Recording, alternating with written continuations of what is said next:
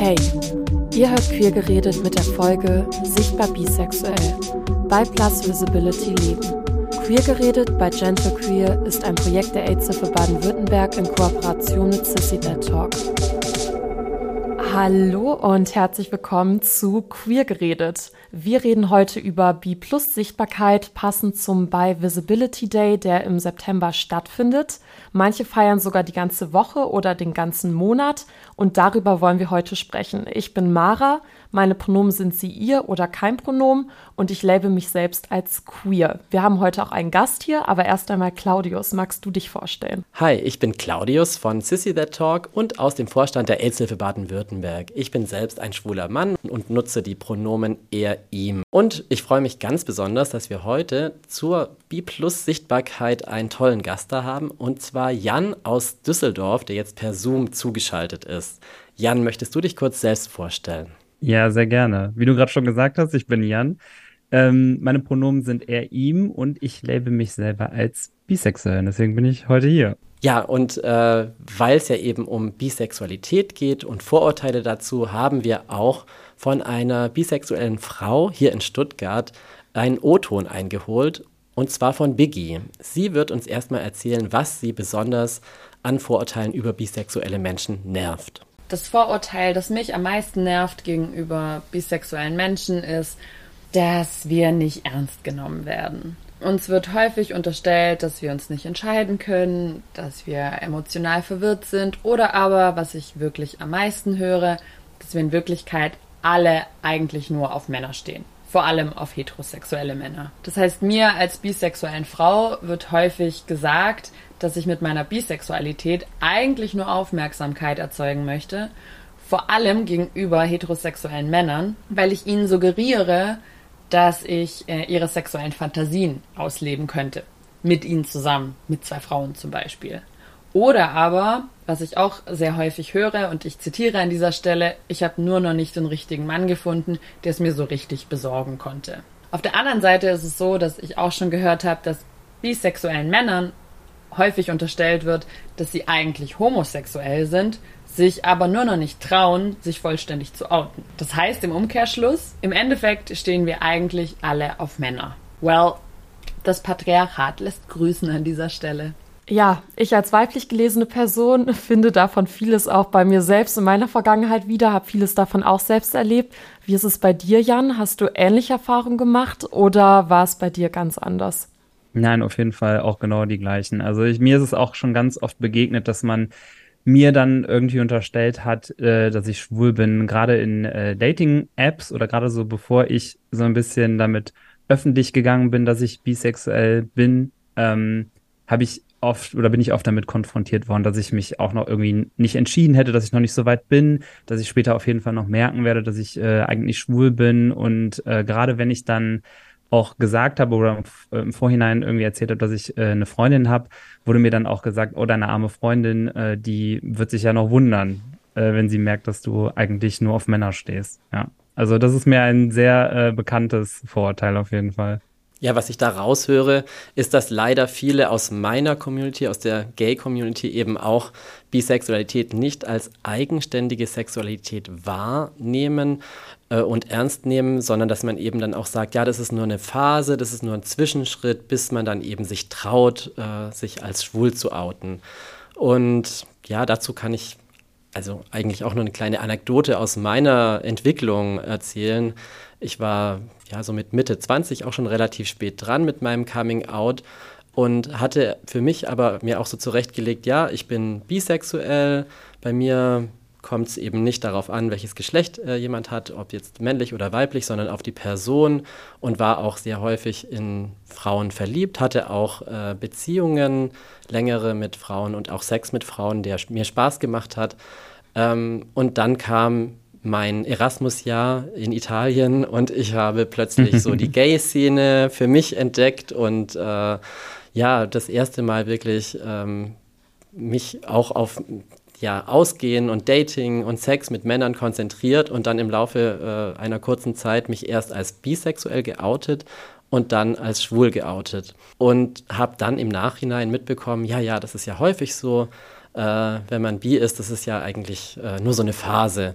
Und ich mhm. glaube, für mich selbst war es halt in dem Fall so ein bisschen eine Phase. Also auch ganz interessant, wie da so die Erwartungen der Gesellschaft, dass man eben bloß nicht schwul sein darf, dann bei mir dazu geführt haben, dass ich irgendwie so die Bisexualität so als Ausweg gesehen habe, um irgendwie noch alle glücklich zu machen. Nur auch gleichzeitig, wenn ich so zurückschaue, dann war ich da nicht ganz ehrlich mit mir selbst und hätte wahrscheinlich, wenn ich so an mein Begehren denke damals, also woran denkt man, wenn man äh, sich einen runterholt, dann habe ich, glaube ich, damals eher an Männer gedacht und nicht an Frauen, aber hatte trotzdem von mir dieses Bild, ich bin bisexuell. Und ja, das Schlimme, was dann, glaube ich, passiert, ist, dass viele schwule Männer dann im Nachhinein sagen so, naja, diese Phase, das war bei mir so, dann muss es ja auch bei allen anderen Bisexuellen sein.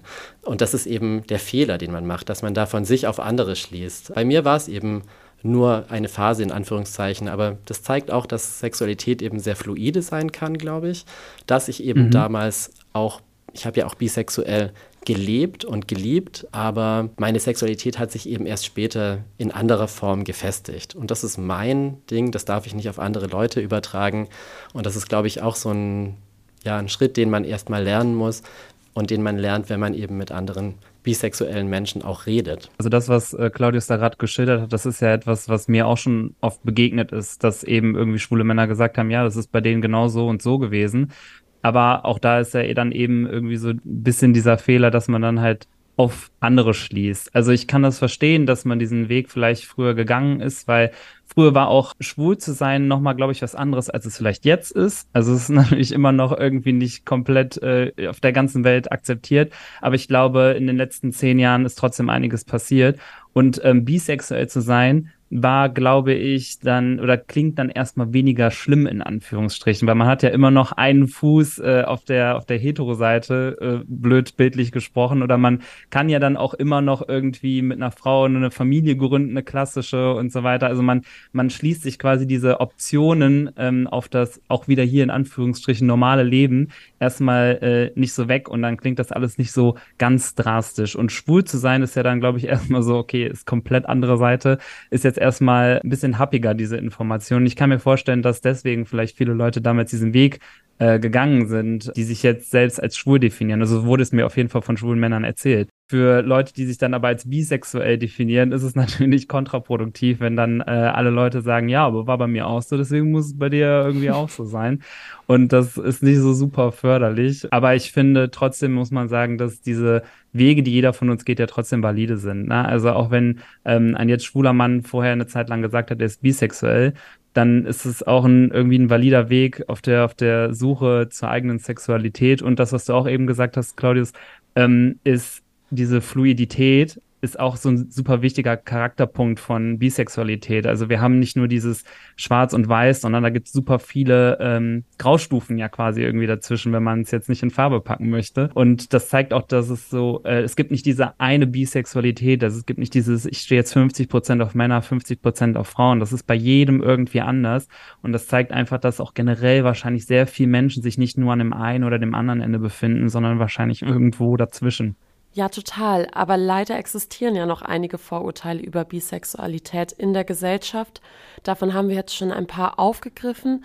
Mitunter eben, was du gerade meintest, Jan, dass oft davon ausgegangen wird, das muss jetzt 50-50 sein, ob man auf Männer oder Frauen steht. Und das ist ja einfach nicht so. Auch Bisexualität ist ja ein sehr weites Spektrum. Und was ich dabei auch oft schade finde, ist, dass dort oft eben auch nur Cis-Frauen und Cis-Männer mit inbegriffen sind, wenn Leute über Bisexualität reden oder darüber nachdenken. Aber es können ja genauso gut Transpersonen, nicht-binäre Personen, genderfluide Personen sein. Und deshalb muss ich auch sagen, ich habe mich in der Vergangenheit auch als bisexuell gelabelt, aber habe mich mit dem Begriff eben irgendwann nicht mehr wohlgefühlt, sondern für mich eher den queeren Begriff in Anspruch genommen. Und das heißt gar nicht, dass ich grundsätzlich etwas gegen den Begriff der Bisexualität habe. Das ist ja immer eine ganz persönliche Sache. Aber weil es eben oft dann doch so starr gedacht wird, dieses Konstrukt der Bisexualität und Queerness ja noch mal viel mehr beinhalten kann und noch als viel fluider auch wahrgenommen wird und ja auch nicht nur die Sexualität beinhalten kann, sondern auch die Identität Und das sehe ich bei mir teils als fluide.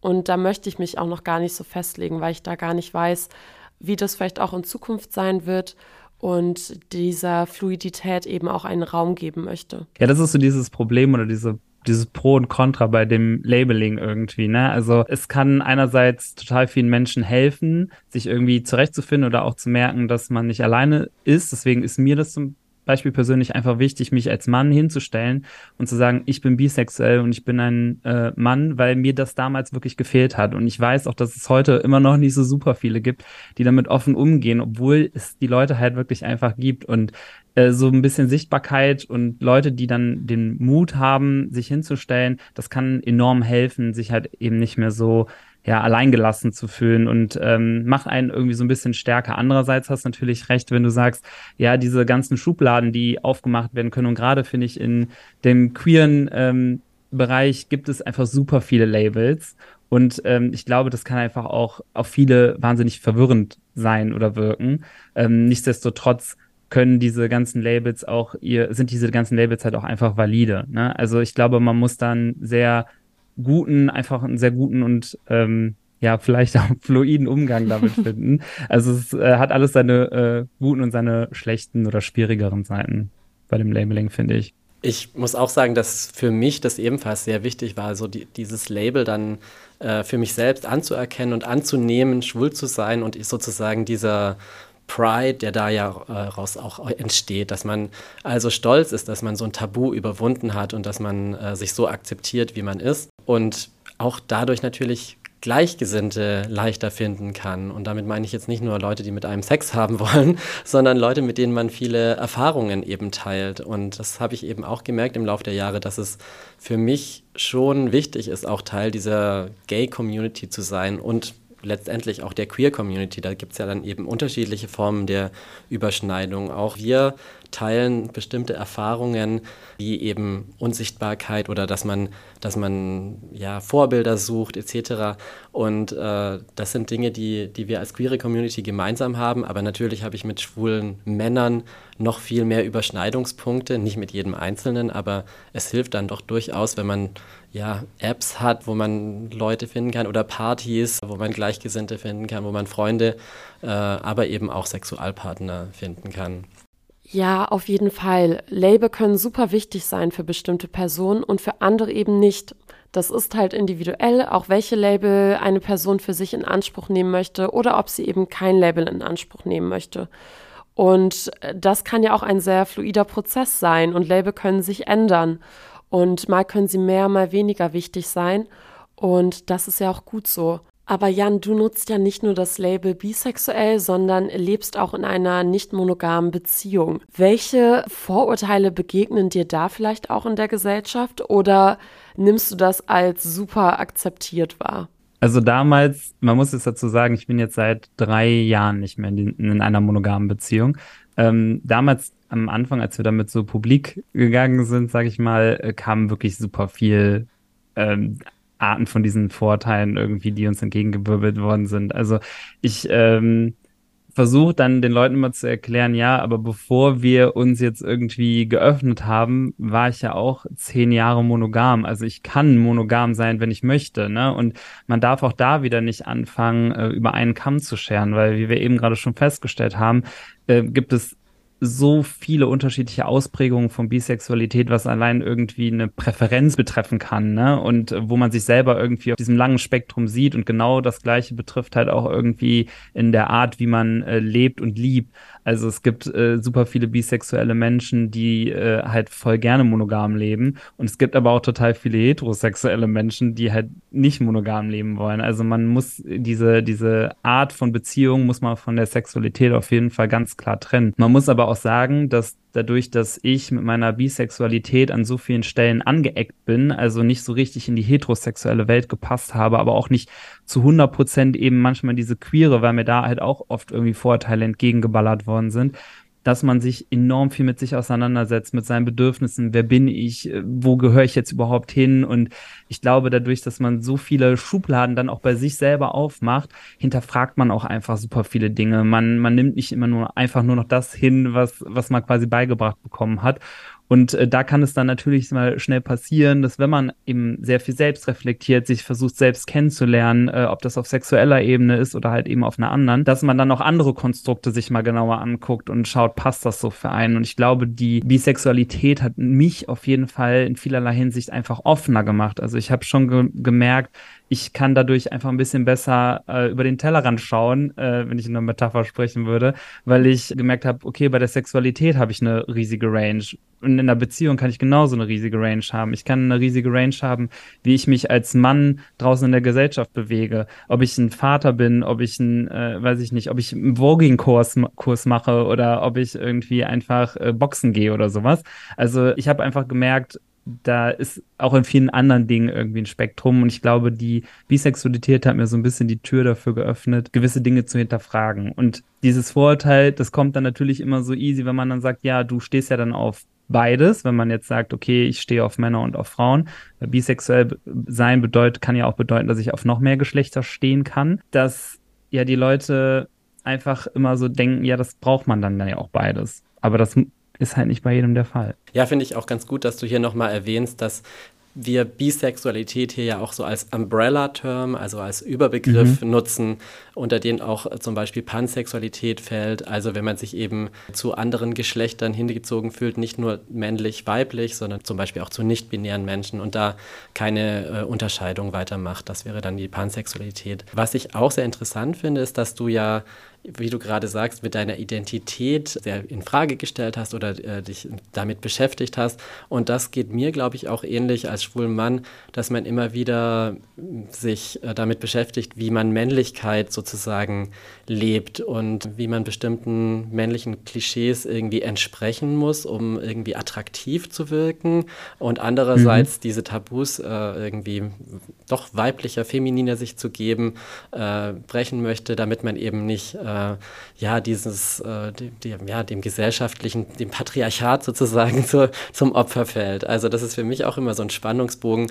Äh, und was ich mich da gerade frage, wirst du zum Beispiel in der Gay-Community als bisexueller Mann eher als, ja, keine Ahnung, hypersexuell, super männlich und attraktiv wahrgenommen, weil du bisexuell bist und das ist sozusagen ja noch ein äh, Faktor ist, dass man dich dann irgendwie erobern möchte oder von dir erobert werden will?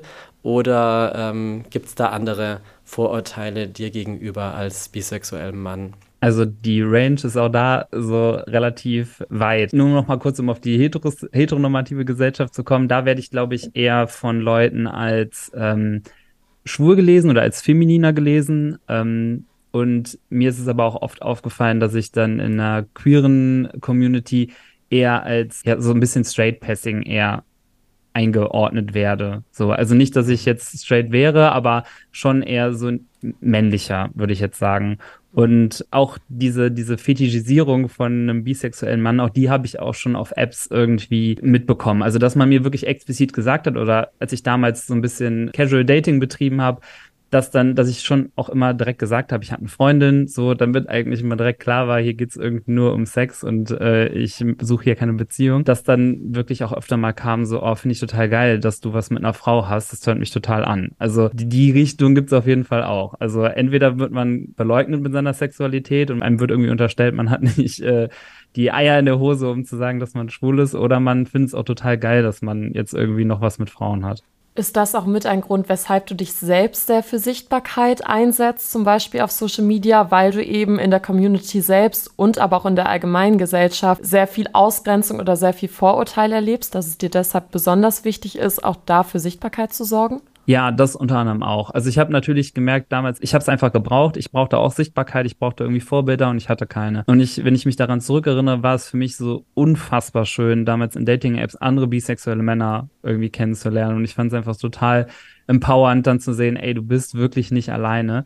Und als ich an diesem Punkt war, dass ich es für mich so eingestanden habe, dass meine Freundin das akzeptiert hat, dass sie mir sogar irgendwie gewährt hat, dass ich äh, auch was mit anderen Männern haben darf, ähm, dann irgendwie trotzdem so dumme Vorurteile entgegengewirbelt bekommen habe. Das hat mich irgendwie auch ein bisschen wütend gemacht, weil ich mir dachte, ey, ich habe jetzt irgendwie schon so krass gekämpft, jetzt bin ich an dem Punkt, dass ich mich irgendwie selber akzeptiere und jetzt kommen irgendwie andere Leute hin und akzeptieren das nicht, obwohl ich mich endlich traue, das äh, offen zu sagen. Und ich habe natürlich auch mit anderen bisexuellen Männern gesprochen und denen ging es natürlich ähnlich. Und ich war irgendwann an dem Punkt, nachdem ich dann nämlich auch noch einen Freund on top hatte, dass ich dann gesagt hatte oder mit denen ja auch viel über die ganzen Problematiken gesprochen habe, dass ich dann gesagt habe, okay, ich habe echt ein sicheres Umfeld. Also meine Freundin steht hinter mir, mein Freund steht hinter mir, meine Freunde, meine Familie.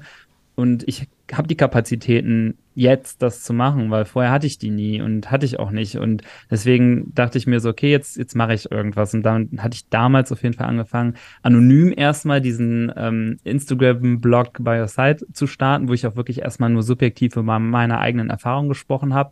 Und das ging dann halt später in den Podcast, über den ich habe. Aber ja, das war schon echt wichtig dann für mich, das dann auch nochmal irgendwie so ein bisschen richtig zu stellen und dann halt irgendwie zu sagen, guck mal, hier bin ich, ich bin Bi. Und wenn du das auch bist, ist es völlig cool und völlig normal und du kannst einfach ganz normal dein Leben so gestalten, wie du einfach möchtest. Du hast gerade auch deine Familie kurz erwähnt. Das hat mich dann auch nochmal persönlich interessiert. Ich denke da auch wiederum an mein eigenes Coming Out. Habe gesehen, wie das bei meinen Eltern so dieser Akzeptanzprozess so ein bisschen gedauert hat, aber mhm. eben heutzutage voll da ist und die eben mich mit meinem Mann total ja, umarmen und, und äh, das als was ganz Normales nehmen. Wie war das dann für deine Familie, der Coming Out-Prozess von dir als bisexuell? Also meine Familie war quasi schon so ein bisschen vortrainiert oder so. Also mein Bruder ist selber schwul, mein kleiner Bruder, und der hatte sich weit, äh, weit lange Zeit vor mir geoutet und dementsprechend hat, hatte er quasi dann das abbekommen, dass meine Eltern sich erstmal damit anfreunden mussten, äh, was es heißt, irgendwie ein queeres Kind zu haben. Und äh, als ich mich dann geoutet habe, war auf jeden Fall die Akzeptanz absolut da. Trotzdem aber auf manchen Seiten immer noch so ein bisschen Unverständnis. Also ich kann mich erinnern, als ich mich vor meinem Vater geoutet habe, dass das Erste, was er gesagt hat, halt auch wirklich dieses so, ja, ist halt eine Phase. Du hast dich halt früher irgendwie nicht so ausgelebt und jetzt machst du das halt irgendwie so ein bisschen und ähm, naja, musste ich halt schon auch irgendwann entscheiden, ne? Also, weil, weiß ich nicht, denk dran, du hast ja eine Freundin, wenn ihr mal Kinder haben wollt und so weiter, ne? Und dann dachte ich so, oh ja, aber danach mache ich ja jetzt nicht aus, mit wem ich zusammen bin und so. Aber grundsätzlich diese, diese Vorurteile, die kommen jetzt gar nicht mehr und äh, meine Eltern, also meine Mutter sowieso, mein, auch mein Vater, die sind äh, da komplett mit, also die sind, die akzeptieren das total. Und mein Freund und meine Frau, wir kommen da immer alle zusammen dann auch hin und das ist auch dann immer eine gute Zeit. Ich finde es auch wieder hier witzig, wie so Parallelen da sind. So dieses Wort Phase, erinnere ich mich nämlich auch, kam dann von meiner Mutter beim Coming Out. Ja, bist du dir nicht sicher, dass es nur eine Phase ist? Du hattest doch eine Freundin. Wie dann immer dadurch versucht wird, einen wieder zurück zu, in so eine andere Schublade zu stecken, wo man ja. vielleicht, wo die Eltern einen lieber sehen würden, weil sie sich sonst Sorgen machen oder wie auch immer. Aber ja, wir sind halt aus der Schublade raus. du hast ja gerade schon einmal erwähnt, dass du eine Frau und einen Freund hast. Deshalb frage ich dich jetzt einfach mal, wie lebst du deine romantischen und sexuellen Beziehungen? Weil auch nicht monogame Beziehungen sind ja super unterschiedlich, je nach Personen, die involviert sind. Deshalb, ja, die Frage, wie lebst du diese? Also, ich bin mit einer Frau verheiratet, seit einem Jahr. Und wir sind aber auch seit neun Jahren äh, insgesamt schon zusammen. Und ich habe noch seit drei Jahren einen Freund, den habe ich dann quasi in, innerhalb der Beziehung äh, schon kennengelernt. Und äh, das sollte alles nicht so laufen, wie es gelaufen ist. Also es war nie von mir ein Wunsch, äh, zwei Beziehungen zu führen oder irgendwie Polyamorie war mir damals selber kein Begriff und hätte man mir vor vier Jahren oder dreieinhalb Jahren gesagt, ja Jan, du hast irgendwann mal eine Beziehung zu einem Mann und einer Frau, dann hätte ich gesagt, im Leben nicht. Also das wäre für mich überhaupt keine Option gewesen.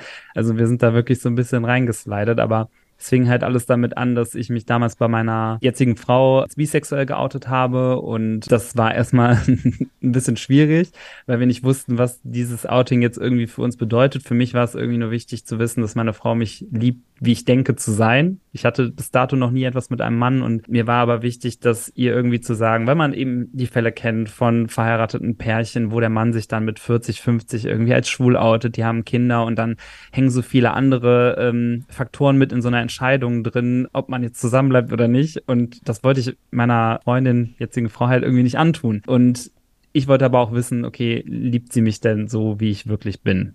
Und als ich das damals gemacht habe, war es natürlich erstmal eine schwierige Zeit für uns oder auch für sie, weil sie dann erstmal nicht wusste, was, was macht das jetzt mit uns. Und ich habe ihr aber relativ eindeutig klar gemacht, dass ich auf jeden Fall mit ihr zusammenbleiben möchte, dass ich aber trotzdem irgendwie diesen Drang oder diesen Wunsch danach verspüre, herauszufinden, was das für mich ist. Und da, das war so ein sehr ambivalentes Gefühl, weil ich hatte irgendwie immer ein bisschen Angst, ha, bedeutet das vielleicht am Ende, wenn ich was mit einem Mann habe, dass ich dann vielleicht doch schwul bin und dann macht unsere Beziehung keinen Sinn. Das hätte für mich wirklich echt äh, ein Fiasko bedeutet. Aber nach einem Jahr, nachdem ich mich geoutet hatte, habe ich dann nochmal versucht, oder ist, war, war dann der Druck dann plötzlich doch größer, weil ich, glaube ich, einmal diese Schranktür aufgemacht habe und dann äh, konnte ich es nicht mehr so ein bisschen zurückhalten. Und dann habe ich ja gesagt, ja, ich glaube, ich würde das mal für mich ausprobieren müssen, was das bedeutet. Und das war auch damals nicht so einfach für sie oder für uns. Und äh, sie ist aber einfach super toll. Also es ist die beste Frau, die ich äh, kenne. Und sie hat dann halt gesagt, ja, okay, dann müssen wir das jetzt halt irgendwie machen. Und dann finden wir das halt heraus, was das für dich bedeutet, weil das weiterhin unterdrücken macht keinen Sinn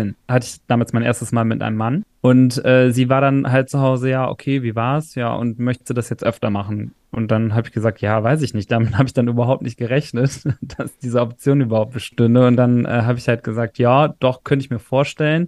Und so sind wir erstmal offen gewesen. Sie hat das für sich nicht in Anspruch genommen, hätte sie natürlich machen können, aber sie hat gesagt, für sie ist das fein so, wie es ist. Das Einzige war halt, dass ich nichts mit anderen Frauen haben soll. Das war ihr irgendwie wichtig und das war etwas, womit ich klargekommen bin. Und dann haben wir das auch so ein Jahr gelebt, dass ich mich ab und zu mal mit Männern für Sex getroffen habe. Wir hatten dann gewisse Regeln aufgestellt, dass sie zum Beispiel irgendwie gerade was anderes äh, zu tun hat, also dass es nicht in unsere gemeinsame Zeit reingefallen ist oder dass ähm, es zum Beispiel nichts mit Frauen sein darf oder äh, ich nicht bei irgendjemandem schlafen darf und so weiter und so fort. Und irgendwann haben wir uns verlobt und dann habe ich jemanden kennengelernt und es war während Corona und da musste man ja die Kontakte auch so ein bisschen äh, einstellen. Also man durfte ja auch keine Familie und Freunde kennen, äh, also äh, treffen und so weiter. Und dann habe ich mich ein bisschen intensiver mit dieser Person auseinandergesetzt und habe gemerkt, hey, ich verstehe mich ja total gut mit dem und der Sex ist irgendwie auch echt toll. Und dann habe ich gemerkt, dass ich mich, dass ich auch in der Lage bin, emotional mich zu einem Mann irgendwie hingezogen zu fühlen. Und das war natürlich erstmal damals so ein bisschen äh, Katastrophe, weil das war auch die größte Angst von meiner Frau, dass dann irgendwie doch mal Gefühle für einen Mann entstehen können und was das dann eben für unsere Beziehung bedeuten kann. Aber auch da war sie, ähm, nachdem es erstmal, der, dieser Schock musste dann erstmal ein bisschen, ja, brauchte so ein bisschen Zeit, aber auch danach meinte sie, ja, dann schauen wir jetzt einfach, wie wir damit irgendwie umgehen und wie das weiter funktioniert. Ähm, ich will dir deine Gefühle halt nicht verbieten. Das kann ich nicht und das möchte ich nicht. Und äh, so hat sich das erst entwickelt, dass wir dann gesagt haben, okay, wir wissen jetzt nicht, was das ist. Wir schauen jetzt einfach mal, was so passiert. Und dann hat das irgendwie so seinen Lauf genommen. Und dann hatte ich halt, wie gesagt, zwei Beziehungen und ja, das ist jetzt seit drei Jahren schon so. Aber sie lebt das immer noch nicht aus? Nee, sie liebt das, sie liebt das nicht aus. Mein Freund und ich, wir hatten halt mal so ab und zu ein Dreier oder so. Aber auch er lebt das jetzt nicht aus. Also es fühlt sich jetzt gerade so ein bisschen, also ich bin Polyamor, ne, aber es fühlt sich gerade für mich so an, als ob ich auf jeden Fall so wie so zwei monogame Beziehungen führe. Also wir haben jetzt nicht so ein sehr äh, outgoing äh, sexual Lifestyle. Natürlich aber auch Ansichtssache. Also ich glaube, viele denken, ich habe das auf jeden Fall. Aber ja, beide sind nicht untereinander miteinander, also nicht untereinander zusammen, mhm. sondern nur beide mit mir. Das ist quasi so eine Art V-Konstrukt. Finde ich auch cool, wie offen du darüber erzählst gerade. Äh, wie schafft ihr es denn, dass sozusagen die Liebe frisch bleibt äh, in diesen beiden Beziehungen? Wie geht ihr da miteinander um? Mm, okay, das ist eine sehr gute Frage. Also ich glaube, ich würde von mir selbst behaupten, dass ich jemand äh, bin, der schon intensiv Beziehungen führt. Deswegen könnte ich jetzt, glaube ich, ad hoc, ich würde nie irgendetwas mehr ausschließen, weil äh, ich an diesem Beispiel selber gesehen habe, dass es schwierig ist, irgendwas kategorisch auszuschließen. Aber ich glaube, dadurch, dass ich jemand bin, der sehr viel Zeit in seine Beziehung investiert, ist es bei uns auch einfach so, dass niemand sich zu kurz, also niemand kommt zu kurz, also hat das Gefühl, zu kurz zu kommen. Und ähm, ich glaube deswegen auch zum Beispiel, dass wenn jetzt noch eine dritte Person dabei ist, also ich glaube schon, dass ich die Fähigkeit besitze, irgendwie noch eine dritte Person lieben zu können, wenn ich denn wollte. Aber ich glaube, zeittechnisch wäre das irgendwie äh, eine Katastrophe. Dazu kommt ja noch irgendwie, dass wir, also dass ich jetzt in einem circa einem Monat Vater werde. Und ich glaube, das ist dann irgendwie nochmal so eine mhm. Sache, die da von der Ressource Zeit irgendwie reinspielt, die mehrere Beziehungen auf jeden Fall sehr, sehr schwierig machen. Aber ich glaube auch dadurch, dadurch, dass wir eben nicht diese stereotypische Beziehung führen, ähm, gerade jetzt irgendwie mit meinem Freund, ja, hält das, glaube ich, schon so eigentlich ganz frisch. So, und wir sind halt relativ offen miteinander auch. Das heißt, also dieses, diese polyamore Beziehung, die setzt einfach voraus, dass man immens viel miteinander redet, weil man kommt mhm. ständig an irgendwelche Punkte, wo es echt irgendwie mal zwickt, wo es mal irgendwie vielleicht auch weh tut, wo man irgendwie merkt, so, hey, das ist irgendwie jetzt nicht so, wie ich es kenne. Und gerade mit zwei Personen ist es meistens einfacher, weil man es dann halt kennt ähm, dass wir echt oft über gewisse Dinge reden müssen und schauen müssen, okay, geht es irgendwie allen gut? Was müssen wir irgendwie ändern? Müssen wir irgendwie was nachjustieren? Müssen wir vielleicht eine neue Regelung finden und so weiter? Und ich glaube, dadurch, dass wir sehr viel miteinander reden, reden wir auch sehr viel über unsere Bedürfnisse. Und ich glaube, das hält auch ähm, die Flamme am Lodern. Dein Beispiel, Jan, zeigt auf jeden Fall, dass Beziehungsformen super individuell sind und sich auch immer wieder verändern können. Aber hast du da das Gefühl, dass vor allem in der Anfangsphase du in Medien oder wo auch immer Repräsentation von unterschiedlichen Beziehungsformen, die in deine Richtung gehen, erlebt hast? Oder gab es da gar keine Vorbilder oder Medieninhalte, die dir quasi gezeigt haben, hey, es gibt unterschiedliche Beziehungsformen und auch Sexualität kann fluide sein und die dir da so ein bisschen geholfen haben, deinen Weg zu finden.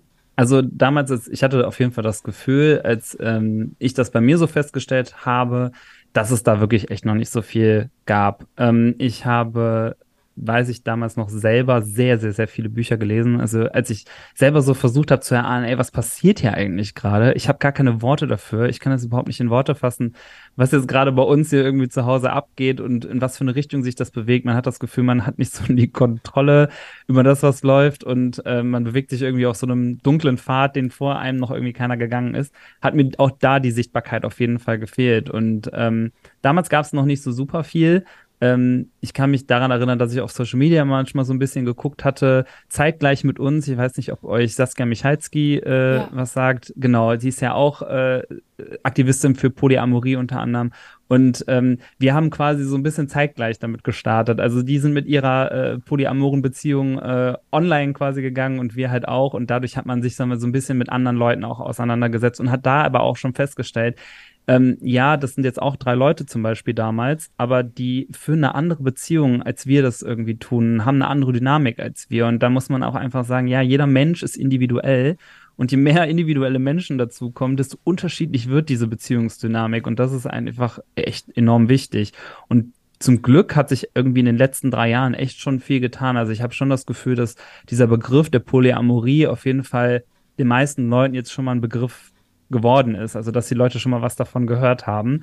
Und ja, mir geht's einfach nur darum, um so ein bisschen zu zeigen, ey, eigentlich sind wir in Anführungsstrichen stinknormale Leute so. Wir haben mal irgendwie alle unseren Job und äh, machen, äh, gucken irgendwie, dass wir so über die Runden kommen und unser Leben äh, bestreiten. Und am Ende, ja, sind wir halt nicht zu zweit, sondern irgendwie so halb zu dritt. So, also ich führe zwar meine Beziehung mit meiner Frau und dann irgendwie die Beziehung mit meinem Freund, aber wir haben halt super viele Überschneidungspunkte und irgendwie fühlt sich das, und das war halt damals echt ein krasses Learning, es fühlt sich echt stinknormal an. Und das wollte ich so ein bisschen damit auch zeigen und versuche damit auch einfach so normal wie möglich umzugehen, um zu zeigen, es gibt nicht nur das andere. Und mir geht es nicht darum zu sagen, äh, ey, das ist besser als Monogamie. Ähm, mir geht es gar nicht darum, irgendwie andere Lebensweisen abzustreiten, sondern nur einfach aufzuzeigen, es gibt halt eben noch eine andere. Und die kann halt auch funktionieren. Auf der anderen Seite erlebst du viel ja, negative Reaktionen, sei es jetzt online oder im, in deinem Alltag? Ähm, wie sieht es aus, so gerade im Arbeitskontext? Äh, bist, gehst du da auch genauso offen damit um? Ich meine, du bist auf Social Media sowieso offen unterwegs, da wirst yeah. du, äh, nehme ich mal an, auch im Arbeitsumfeld äh, damit genauso offen sein. Ja, also ähm, das hat sich alles so peu à peu so ein bisschen entwickelt. Also man hat sich erst angefangen, bei den Freunden zu outen und zu sagen, ja, übrigens, da ist jetzt irgendwie noch einer, äh, der zu uns gehört und da kamen natürlich auch echt viele Rückfragen, aber eher neugieriger Natur. Natürlich habe ich mal von Leuten gehört oder von von irgendwelchen Sachen, die Leute über mich erzählt haben. Das kam dann über ein paar Ecken bei mir an, hatten sie sich dann halt nicht getraut, irgendwie in der Realität zu fragen.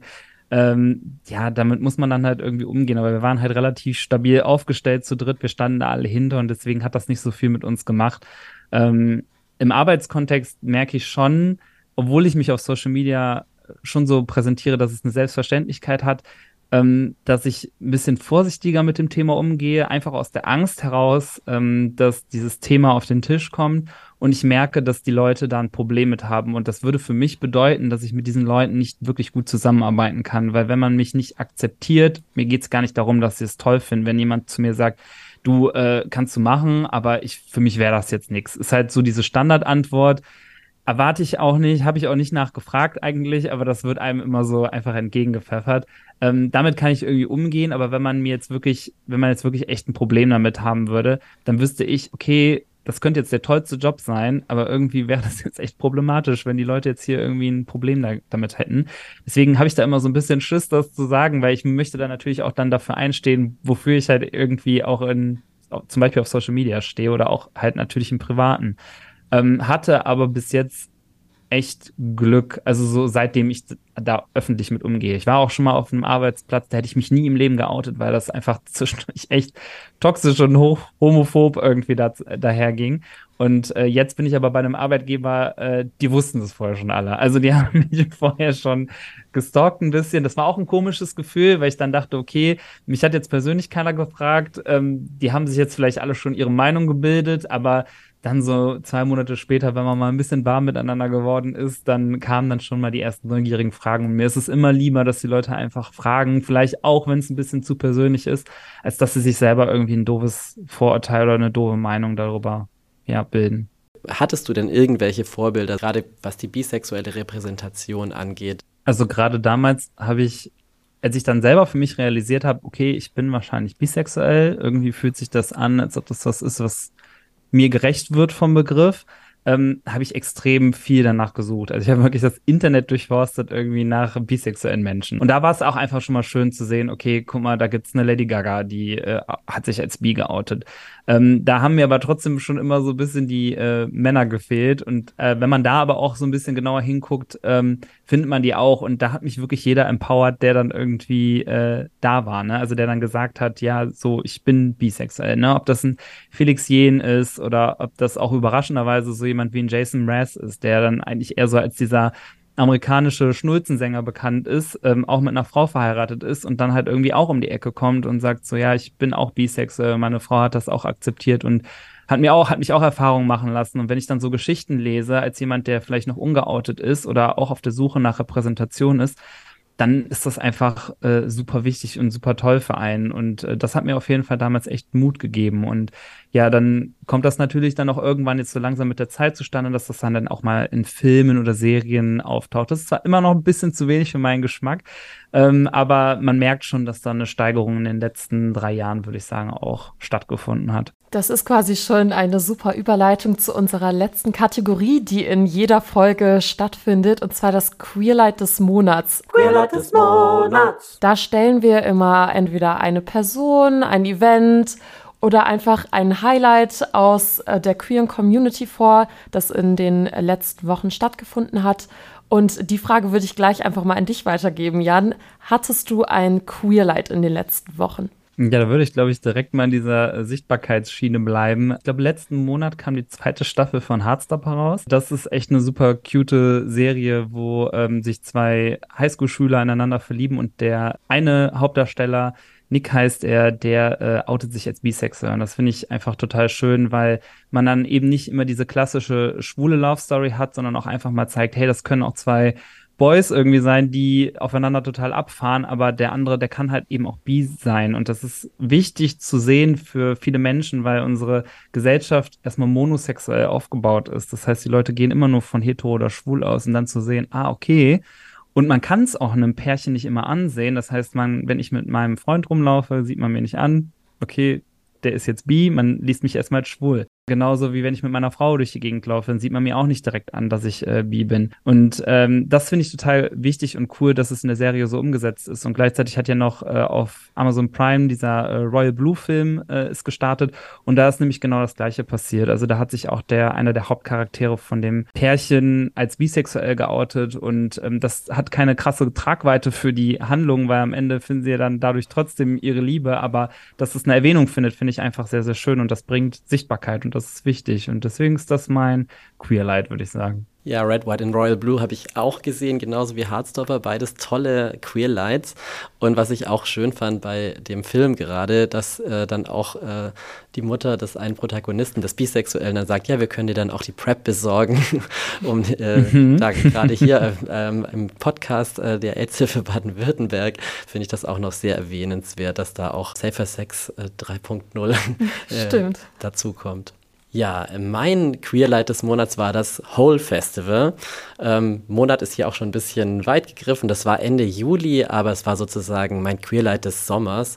Und das ist ein ja, queeres Festival, organisiert von äh, Berliner Partykollektiven, da tun sich die Cocktail d'Amore, Buttons und andere, ähm, die Pornceptual zum Beispiel, zusammen, um da ein ja, sexpositives äh, Elektro-Event auf die Beine zu stellen. Das gibt es jetzt schon seit ein paar Jahren, ich glaube seit 2017, natürlich mit der Corona-Pause zwischendrin.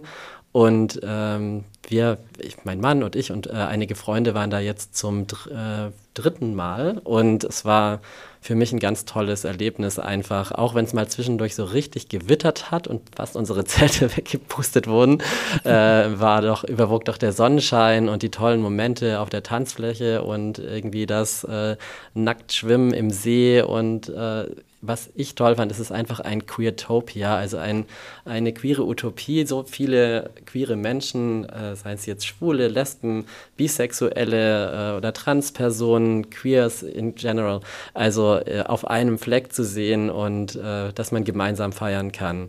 Natürlich gibt es da auch manchmal so ein bisschen Sand im Getriebe, dass es dann heißt, ja, die Muscle Gays nehmen hier auf der Tanzfläche irgendwie den Flinter-Personen den Platz weg und äh, am Ende funktioniert es dann aber doch. Und ich glaube, es, ist, es war auf jeden Fall eine tolle Erfahrung und es ist auch ein tolles Experimentierfeld. Ja, leider war es parallel zum CSD Stuttgart, sonst hätte ich mir das Whole Festival auch noch durch den Kopf gehen lassen, weil es wirklich sehr, sehr gut klang. Mein Queerlight des Monats geht dann wieder ein bisschen in deine Richtung, Jan. Und zwar ist es ein Film. Ich war Anfang September im Film Passages, ähm, ein Film mhm. von Ira Sachs. Und ich finde, der Film war super spannend, weil der Hauptcharakter quasi mit einem Mann verheiratet ist und sich aber auch in eine Frau verliebt und da auch verschiedene Beziehungsmuster aufgegriffen werden und die Sexualität selbst aber gar nicht konkret benannt wird. Und das finde ich eben auch spannend, dass sie manchmal auch nicht benannt werden muss.